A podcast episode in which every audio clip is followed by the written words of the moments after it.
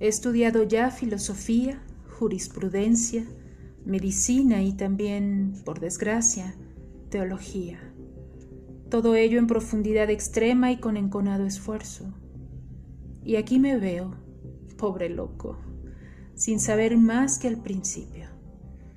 Tengo los títulos de licenciado y de doctor, y hará diez años que arrastro a mis discípulos de arriba abajo, en dirección recta o curva, y veo que no sabemos nada. Esto consume mi corazón.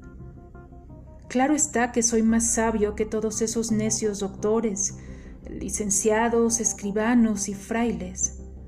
No me atormentan ni los escrúpulos ni las dudas, ni temo al infierno ni al demonio, pero me he visto privado de toda alegría.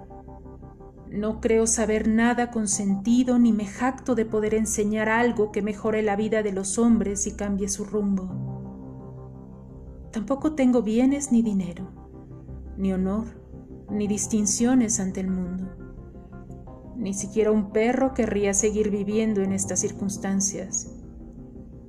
Por eso me he entregado a la magia, para ver si por la fuerza y la palabra del Espíritu me son revelados ciertos misterios, para no tener que decir con agrio sudor lo que no sé, para conseguir reconocer lo que el mundo contiene en su interior para contemplar toda fuerza creativa y todo germen y no volver a crear confusión con las palabras.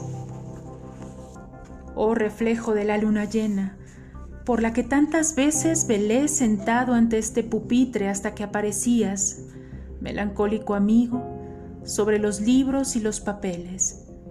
Si iluminaras por última vez mi pena, si pudiera andar por las cumbres de los montes bajo tu amada claridad, flotar en las grutas acompañado de espíritus, vagar en tu penumbra por los prados y, habiéndose disipado todas las brumas del saber, bañarme robusto en tu rocío. Pero seguiré preso en esta cárcel, agujero maldito y húmedo, hecho en un muro a través del cual incluso la querida luz del cielo entra turbia al pasar por las vidrieras encerrado detrás de un montón de libros roídos por los gusanos y cubiertos de polvo, que llegan hasta las altas bóvedas y están envueltos en papel ahumado. Cercado por cofres y retortas, arrojado por instrumentos y trastos de los antepasados. Este es tu mundo, vaya un mundo. ¿Y aún te preguntas por qué tu corazón se para temeroso en el pecho? ¿Por qué un dolor inexplicable inhibe tus impulsos vitales? En lugar de la naturaleza viva en medio de la que Dios puso al hombre, lo que te rodea son osamentas de animales y esqueletos humanos, humeantes y mohosos. Huye, sal fuera a la amplia llanura. No te será suficiente compañía ese libro misterioso, autógrafo de Nostradamus. Con su ayuda reconocerás el curso de las estrellas y cuando la naturaleza te haya instruido, aumentará en ti la fuerza del alma, como si un espíritu le hablara a otro.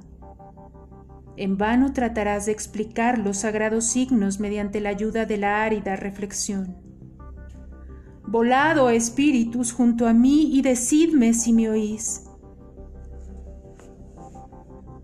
Fausto de Goethe